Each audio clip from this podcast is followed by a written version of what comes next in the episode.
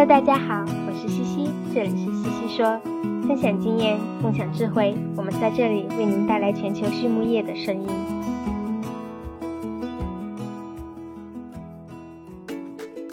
感谢西西说的合作伙伴们：美国达农威公司，值得信赖的营养与健康专家；海纳川生物，微生态制剂领跑者，利用生物科技创造崭新价值；优宝生物，三和药业。让健康养殖更简单。隆昌动宝十七年专注研制天然提取添加剂，引领畜牧业节能优产。拉曼动物营养全球顶尖的酵母和细菌微生态产品生产供应商。大地汉克三十年专注为动物提供美味与健康。脸南动宝让食品和伴侣动物不断丰富我们的生活。禾本生物专业酶制剂全球供应商，深耕生物发酵二十年。康德全包膜凝聚未来，凝聚更多力量，释放更多能量。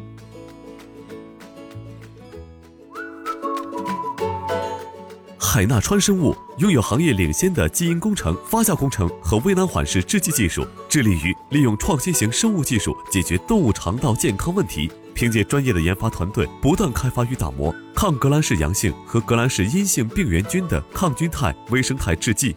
并利用创新型微囊包被技术，显著提高氨基酸酸化剂和植物精油产品的生物学利用效率。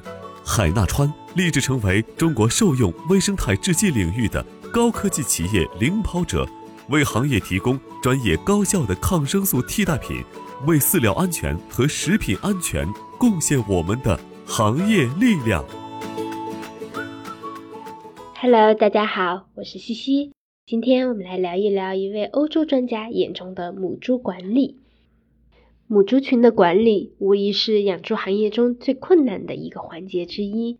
每一头母猪都需要细心的照料和呵护，才能最大化它们的产能。那今天西西说 Swine 的嘉宾呢，是有着五十多年养猪经验的英国专家 Stephen Hall，他是从群众中来到群众中去的典型。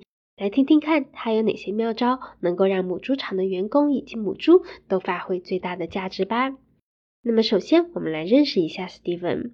他与往期的很多嘉宾不同，是一个在城市中长大的 Town Boy。小时候从来没有接触过畜牧行业，直到有一天，十二岁的他被一个朋友带去了家里的农场，看到朋友家里的这些猪啊、鸡啊、牛啊，他觉得简直太有趣了，尤其是喜欢上了猪。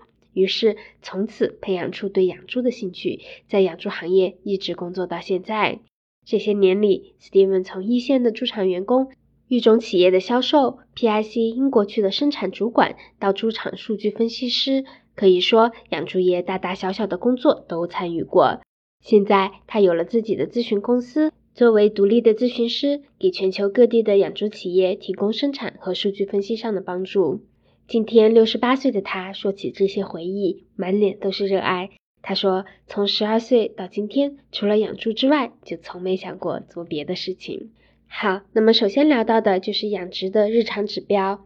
Steven 说：“我本身呢不是科班出身，作为养猪人，我发现啊，行业里有很多不接地气的指标，不是很好理解。”尤其是在目前大家在讨论可持续发展、碳中和的背景下，很多指标不能直接对接上。这个我们下来再展开讲一讲。那重要的是呢，总的来说，养猪是一项集体活动，兽医、营养师、供应链的各环节的人员，以及一线的养殖人员都要齐心协力朝一个方向前进。因此，给一线员工的指标越简单越好。同理，技术专家来给一线员工的指导也是要越易懂越好。所以呢，我认为啊，在养殖过程中，我们要专注在几个核心指标上。一线的养殖人员能够提供大量的数据，而专家们需要做的呢，是从数据中挖掘最有价值的信息，然后及时反馈给一线的养殖人员，从而促进一个提高效率的正循环。那么刚才说到了碳中和。蒂文分享说，碳中和是我们希望努力达到的目标，但一线的养殖人员呢，很难去理解这个大的目标。为了让他们更好的理解这个概念，我自创了一个新的指标，我将母猪群的终身的非生产天数统称为 Carbon Days，而这个天数的单位是每一百头母猪，这样呢就剔除掉了猪群大小的差异。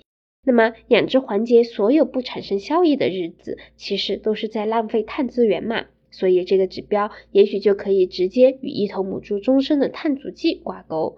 根据我这些年收集和统计的数据来看，在不同的猪场、不同批次的母猪中，carbon days 这个数字差异是巨大的，有些是两位数，有些甚至到了五位数。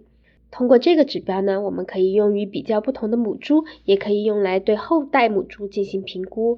这样至少我们有了一个参考值，也方便一线的养殖员工理解这样与可持续发展挂钩的指标。接下来聊到的一个话题是母猪群的留存率。斯蒂文说：“我目前服务的很多猪场，母猪的留存率都在稳步的改善。我认为这背后主要的原因在于选育。我会倾向于从在群时间长的母猪中去选育。道理很简单，一头母猪在群时间长，很大概率它的后代也会是可以持续多胎、表现优秀的母猪。再通过基因组学的帮助，在这些老母猪中挑出基因还不错的，可能会是更好的选择。”试想一下，一头繁殖表现突出，但是第二胎就被淘汰的母猪，和一头繁殖表现还不错，但是呢能够一直生产到五胎之后的母猪，哪个能为我们带来更大的效益呢？当然是后者。在现在的育种企业中啊，很多时候留存率和使用年限并不会在核心群的繁殖指标中体现出来，所以育种师不会刻意的去关注使用年限，这也导致很多母猪繁殖力的确很强，但是在群时间不会很长。这么看来，有一点顾此失彼啊。当然了，我认为要提高母猪的留存率和使用年限，最最最重要的，并不是依赖技术选育的提高，而是在猪场里每天最基本的日常工作。我们可以拥有世界上最好的种猪，但是如果猪场里是一群完全没有责任感的员工，一样可以把生产搞得一塌糊涂。我们也不可能对员工说，这是最高产的母猪，你们随便对付一下就能出成绩了。我自己呢，就是从最基层的养殖工作做起的。我可以拍着胸脯说，绝对不是这样的。我觉得归根到底，我们并不是在挖掘母猪的潜力，而是在挖掘我们自己的潜力。如果大家不只是关注自己眼前的那一点点利益，而是把眼界打开，看到更大的格局，我相信所有人会一起成功。好，接下来 Steven 聊到了再配种失败零容忍的这么一个口号。他说啊，在十年前，我们在英国开始了这个口号，要将再配种的失败次数降为零。也就是说，一旦出现再配种失败，我们就立刻淘汰母猪。对后备母猪而言，育种公司都会告诉我们，首次配种应该在什么日龄、什么体重、什么背标。那如果前两次的配种都失败了，再配种的时候，这头母猪已经不是几周前的它了，体重、背标、日龄可能都已经超标了。这时候，即使配种成功，很有可能它的成绩也无法达到我们的预期了。而对于在群已经有一段时间的母猪来说，一旦出现配种失败，对我们来说就是危险的信号了。一般情况下，母猪场的目标是使用能繁八到十胎的母猪。那假如一头母猪在这段时间中配种失败两到三次，我们还继续让它在群，那么损失的成本是会越来越大的。其中有空怀期间非生产天数的成本，还有后面提早淘汰它的风险。因此，我相信一出现配种失败就淘汰，同时呢再引入一头后备母猪，我们的损失会降到最低。那养殖户可能会说啊，一头母猪的投资很大的呢，说不定把它继续留着能产生价值呢。话是没错，但是对于整个母猪群的经济效益来说，可能我们的损失就大于了收益。这时候淘汰是更好的选择。我们在英国有对比过，每次淘汰一头再配种失败的母猪，它的整体收益足以添置两头后备母猪。和养殖户解释这样的道理是会很难的。那我们呢，需要把旧观念打破，再从经济的角度去重新的学习。我在八年前啊，开始给自己打工。最大的感触就是，想要学习新知识的时候，首先要教会自己忘掉旧知识。很多时候，如果脑子里的固有观念不消除，是无法吸收新观念的。在未来，我觉得畜牧业的发展和生产效率的提高，必须要考虑到三 E，也就是 economics、environment and ethics，经济效益、环境影响以及伦理观念。我们不仅仅是需要考虑身处养殖业的自己，更要了解如何与社会中的其他组织和谐相处，这样我们才能让所有人意识到养猪人、养殖人对整个社会做出的贡献。美国达诺威公司是全球酵母培养物生产经营领域的领导者，超过七十年来，达诺威产品的有效性和一致性。已经反复得到市场和生产实践的验证。达诺威酵母培养物通过抵御应激的袭扰，改善和维护免疫健康和消化健康，来提高动物的生长和生产性能，以及确保畜产品的食品安全。达诺威始终致力于追求技术的创新和更好的质量，为养殖场和饲料厂等类型的客户提供经济有效且可持续发展的解决方案。在采访的最后，Steven 分享了他最喜欢的一些书籍和资源。他说：“对于专业资源而言，我自己喜欢在 LinkedIn 上写一些博客文章。像我们这样在猪场干了很多年的人啊，有很多经验，全部都藏在自己这里就太自私了。但是呢，很难给每个人去讲一遍。”所以啊，我觉得有经验的老人们都应该在网络上或者书本上输出自己的经验，这样我们能够为下一代的养殖从业人员们留下很多宝贵的财富。对于非专业的书籍，Steven 喜欢任何关于流程优化和品控的书籍。